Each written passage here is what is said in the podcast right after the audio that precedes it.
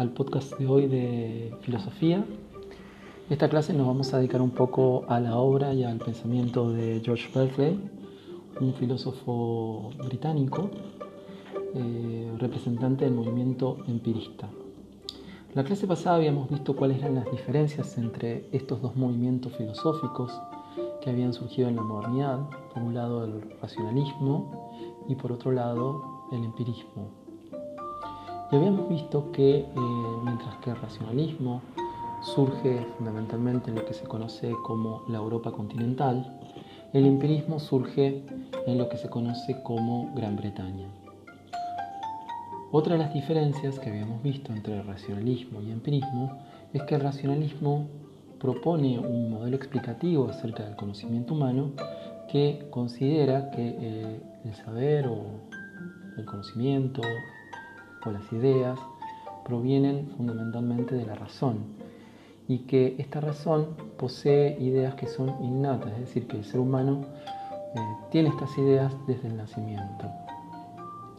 Por otro lado, el empirismo va a considerar que la mente humana es como una pizarra en blanco, o va a considerar fundamentalmente que eh, el conocimiento no proviene de ideas innatas de la razón, sino que la fuente de todo conocimiento es en definitiva la experiencia, es decir, las sensaciones, las intuiciones sensibles, y que en realidad el ser humano solamente puede comprender o aprender utilizando los sentidos.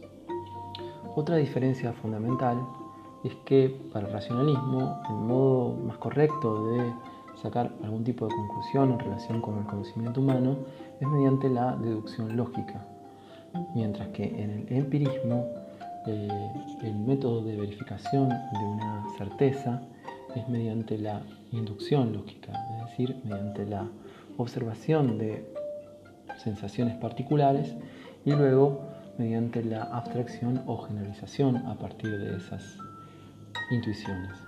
Sin embargo, el criterio último de verdad lo dan esas sensaciones particulares.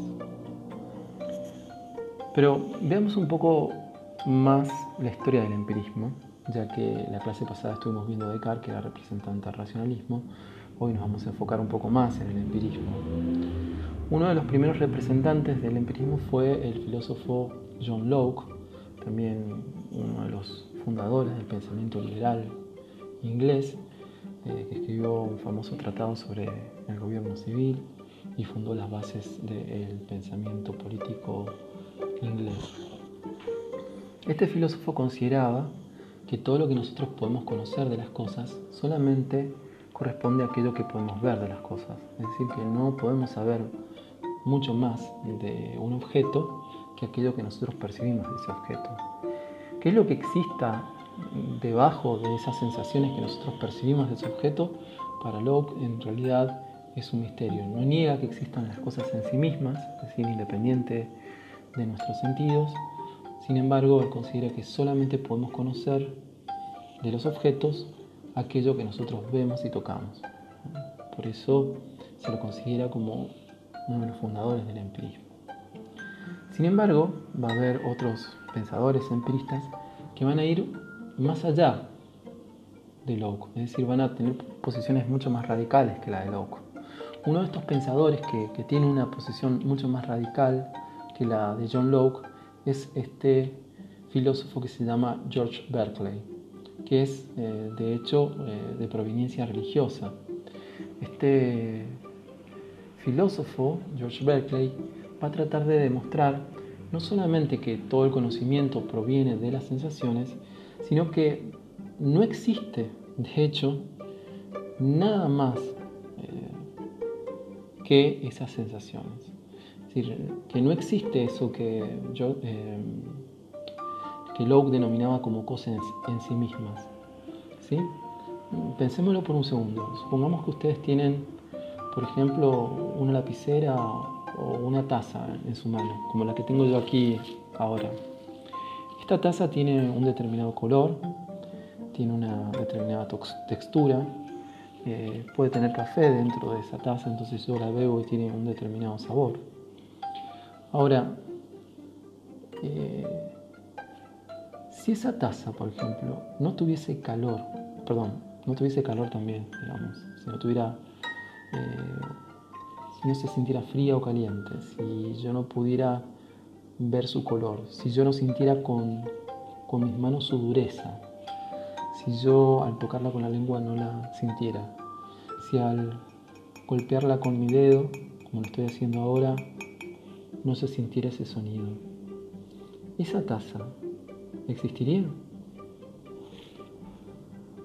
Bien, según John Locke, independientemente de que yo vea, sienta, escuche, saboree esa taza, esa taza existe. Sin embargo, George Berkeley va a ir un poquito más allá que John Locke y va a decir, no solamente, solamente podemos conocer de la taza lo que nuestros sentidos me, me muestran, sino que en realidad eso que nosotros denominamos taza no es nada más y nada menos que ese conjunto de sensaciones que nosotros podemos percibir. Es decir, eso que llamamos taza es el conjunto de su sabor, su textura, su dureza, su sonido. Pero más allá de todo eso, no existe una taza. ¿Esto qué quiere decir? ¿Cómo no existe una taza? Claro que no. La taza es eso, solamente un conjunto de sensaciones. Esto invierte completamente el orden con el cual nosotros estamos acostumbrados a pensar la relación entre un sujeto cognoscente, y un objeto conocido. Nosotros tenemos a pensar que los sujetos somos pasivos a la hora de conocer o a la hora de percibir, ¿cierto? Entonces, si vemos un árbol o una taza, pensamos que eh, esa taza eh, proyecta hacia nosotros determinadas sensaciones y esas sensaciones que nosotros vemos proyectadas nuestros ojos, nuestros ojos las captan, nuestro cerebro la interpretan y a partir de un aprendizaje lingüístico consideramos que ese objeto es una taza. Pero lo que plantea Berkeley, y esto también lo plantea eh, toda filosofía curiosamente idealista, porque Berkeley es un idealista empírico, algo que es bastante paradójico para un empirista, es decir, que sea idealista al mismo tiempo empírico, es que eh, solamente hay una taza allí porque la estoy percibiendo. Y solamente existe esa taza porque con mi mente estoy diciendo que eso conjunto de sensaciones que hay ahí eh, configuran aquello que yo aquel objeto que yo llamo taza. Pero que en rigor, si yo no percibiera ni el color, ni la textura, ni el sonido de la taza, entonces esa taza propiamente no existiría. Este es el curioso planteo de Berkeley. Vamos a ver por qué plantea una cosa así, algo que a nosotros nos resulta inaudito e incomprensible, ¿no? Pero podríamos sintetizar el pensamiento de Berkeley en una frase que está en los, diálogos entre Hilas y Filonous, que es la famosa frase de Berkeley que dice ese es percipi, o en, castellano podríamos decir eh, ser es ser percibido, o en inglés to be is to be perceived. Es decir, solamente existe lo que yo puedo percibir. Em, esta idea generó en su momento un terrible rechazo por parte de, la comunidad filosófica. ¿Cómo va a decir Berkeley que las cosas no existen o que existen solamente porque las percibimos? Incluso hubo un doctor, un famoso pensador, filósofo, que, que dijo que indignado porque Berkeley decía eso, un día caminando con él le pegó una patada a una piedra. Dijo, fíjense, eh, no me puede negar que esta piedra existe. Si yo le pego una patada, entonces fíjese el dolor que me produce. Y que le, contó, le contestó, en realidad esa piedra existe solamente porque usted al golpearla siente dolor. Si no hubiese sentido dolor, esa piedra no existiría. Por lo tanto, para Berkeley, el hecho de que esa piedra exista implica que fundamentalmente eh, es percibida. Si no fuese percibida, es decir, por el dolor del pie de esa persona, eh, entonces eh, esa piedra no existiría. Y te miran, bueno, pero la hinchazón del pie, el dolor posterior, son todas sensaciones. Es decir, sí, la hinchazón del pie es algo que yo veo, el dolor que yo siento es una sensación. Es decir, todo lo que yo considero que es prueba de la existencia de esa piedra es simplemente una eh, sensación. Son impresiones sensibles. Yo digo que la, eh, podríamos decir, la piedra existe solamente porque tengo sensaciones de ella. Si yo no tuviera sensaciones de ella, no podría decir que la, piedra existe. ¿sí? Volvamos un poco, veámoslo desde un punto de vista más básico todavía. Eh, si pensamos, por ejemplo, en ese capítulo de Los Simpsons donde Bart discute con Lisa y dice, bueno, eh, le plantea este, Lisa a Bart, si un árbol cayera, eh, digamos, en el bosque y no hubiese nadie para escucharlo, ¿no es cierto? ¿Haría ruido? Y la respuesta para ver que claramente es no, porque el ruido es una sensación. Y ustedes me dirán, bueno, las sensaciones como el ruido o, el color o la luz son, podemos decir, eh, eh, son sensaciones, pero el árbol cayó, o sea, el árbol hizo ruido aunque no haya nadie que lo escuche. Entonces uno se pregunta, bueno, pero el ruido qué es en definitiva? ¿No es el ruido simplemente una sensación subjetiva? Y ahí es cuando empieza justamente el dilema, ¿no? Porque así como para una persona eh, tomar este café puede resultarle algo, este, puede considerar que este café está caliente, y para otra persona ese café puede estar tibio o frío, ahí se muestra hasta qué punto el calor, por ejemplo, no es nada más y nada menos que una sensación que surge no del objeto, sino que depende del sujeto. Eh, y en este planteo está, en definitiva, esta idea, eh, podríamos decir, profundamente idealista de Berkeley, ¿sí? porque en definitiva esa realidad que nosotros pensamos que era algo material, en realidad es algo ideal. Los diálogos de Hilas y Filonus presentan entonces esa contraposición. Por un lado tenemos a uno de los personajes que se llama Filonus, Filonus. Eh, la palabra está, el nombre está compuesto por dos palabras, filia, significa amor, como filosofía significa amor a la sabiduría, filonus, es amor al intelecto, o amor a la inteligencia, la palabra nous, que significa inteligencia, intelecto, e hilas, que viene de la palabra griega gilé, que significa materia. Entonces hay una discusión entre el materialismo de, de Gilas y el idealismo empírico de Filonus. Entonces, el diálogo comienza a partir de esta, eh, digamos, indignación de Gilas, que había escuchado que eh, Filonus eh, sostenía una posición que es contraria, según Gilas, a cualquier tipo de pensamiento racional o lógico, como que es que la materia no existe y que solamente existen las sensaciones. ¿sí? Entonces, lo primero que hace Gilas es acusar a Filonus de que por sostener esta posición es un escéptico. ¿sí? Pero Filonus se defiende de este primer ataque diciendo, bueno, ¿qué es ser un escéptico? Un escéptico es aquella persona que no cree en nada. Pero no creer que la materia existe no significa que no cree en nada.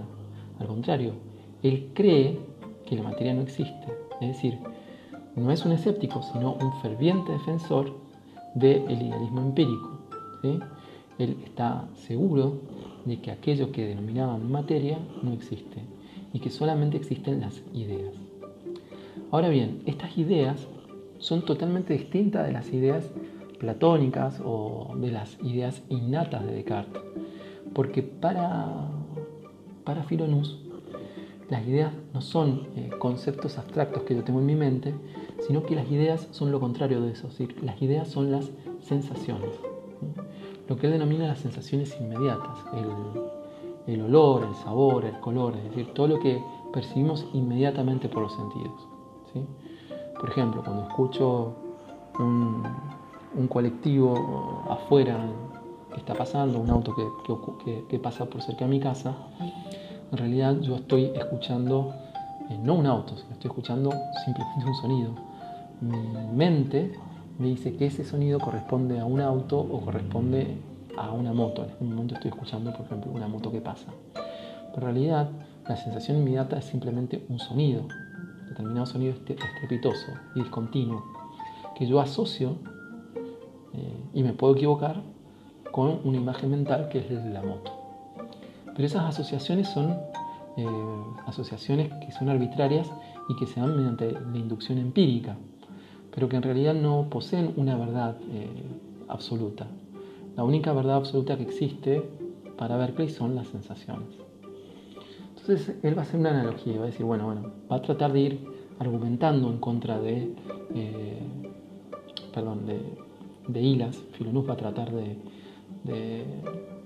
argumentar en contra de, de Hilas, y va a tratar de demostrarle cómo aquel que, aquel, aquello que él pensaba que era eh, algo totalmente concreto y material, en realidad es algo muy ideal. lo primero que va a hacer va a poner en duda eh, la existencia material del calor. ¿sí? Eh, cuando yo meto, por ejemplo, la mano en el agua, algunas personas van a sentir que el agua está caliente y otros van a pensar que el agua está fría. entonces, ¿el calor de dónde viene? ¿Viene del agua o viene del sujeto que percibe? ¿sí? Eso que llamamos calor, en definitiva, depende solamente del de, eh, sujeto que percibe. Y llamamos calor a una sensación del sujeto, no algo que el, el objeto tenga. Una estufa, por ejemplo, no siente calor, o no dice, bueno, yo estoy caliente o yo estoy frío. Quien dice que está frío o está caliente es la persona que siente frío o calor. Por lo tanto, el frío y el calor son sensaciones del sujeto, no son sensaciones del objeto. ¿sí? Por lo tanto, una estufa en sí misma no está caliente ni fría, solamente está caliente o fría para el sujeto que siente el calor. ¿sí? Este planteo es el punto de vista original de Berkeley. Pero algunos me dirán, bueno, pero yo percibo rojo, él también percibe rojo, ¿cómo puede ser? ¿Cómo podemos estar seguros que los dos percibimos lo mismo y llamamos rojo a lo mismo? Ese es otro planteo que hace Berkeley. ¿sí? Entonces, cuando Berkeley empieza a pensar esto, dice, bueno, pero hay digamos, sensaciones que son comunes, que todos percibimos por igual, él va a plantear una idea que también es muy interesante, y ahí es cuando se, se nota la faceta religiosa de Berkeley, porque frente a este idealismo empírico, Berkeley cae en una condición similar al solipsismo cartesiano, es decir, eh, si todas las sensaciones provienen del sujeto, entonces ¿cómo podemos estar seguros de que eh, todos vemos el mismo color o sentimos las mismas cosas? Y Berkeley llega a la idea, a la conclusión siguiente. El hecho de que todos podemos reconocer los mismos colores o los mismos sabores y percibamos lo mismo, más o menos lo mismo, solamente tiene una explicación. Y esa explicación es que esas sensaciones que nosotros tenemos y que vienen del sujeto no son necesariamente eh, creadas por el sujeto. Es decir, no, no, es que cada sujeto crea un mundo por sí mismo, sino que esas ideas, ideas igual sensaciones. acuérdense que para que las ideas son las sensaciones.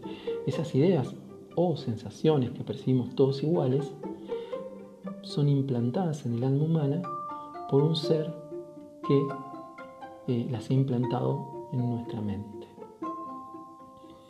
Y es por eso que todos percibimos lo mismo. Con esto, Berkeley eh, proponía demostrar que las personas perciben el mundo de la misma manera porque existe un ser superior, es decir, un Dios que ha puesto las mismas ideas eh, en todos del mismo modo. Y este concepto es lo que Berkeley plantea como eh, fundamento o demostración de la existencia de Dios. El hecho de que todos percibamos lo mismo, a pesar de que las sensaciones son ideales, eh, tiene como corolario, como resultado, que necesariamente tiene que existir un ser superior que haya implementado esas sensaciones en nuestra alma. Por lo tanto, para Berkeley, esto era la prueba de la existencia de Dios. Es decir, la objetividad del mundo es el resultado o la demostración de la existencia de un ser divino para Berkeley. ¿sí? Y también la demostración de que ese ser divino o ese Dios, o como quieras que se llame, eh, es el que hace que las cosas existan. ¿sí? Por lo tanto, para Berkeley, eh, Dios es omnisciente no porque sepa todo, sino que es omnisciente porque percibe todo. Y el hecho que Dios perciba el mundo hace que el mundo exista. Mientras que nosotros, eh, cuando percibimos el mundo, solamente reproducimos esa percepción divina que Berkeley quería demostrar en, su tratado. ¿sí? Así que bueno, eh, los invito nuevamente a leer este, estos eh, Three Dialogues, dialogues Between Ilas and Philonous, eh, que están en inglés y que son muy muy divertidos y muy interesantes porque van planteando dialécticamente un poco esta idea de idealismo empírico de Berkeley. Eh, espero que los haya ayudado a pensar un poco acerca del carácter ideal de aquello que nosotros pensamos que era algo concreto y duro como es, son las sensaciones. Las sensaciones, por lo menos para Berkeley, no son algo totalmente material, ¿sí? sino que son algo subjetivo. Bueno, muchas gracias entonces por, por su atención. Los invito a seguir leyendo eh, filosofía, en este caso los tres diálogos entre Iras y Filonos. Un saludo.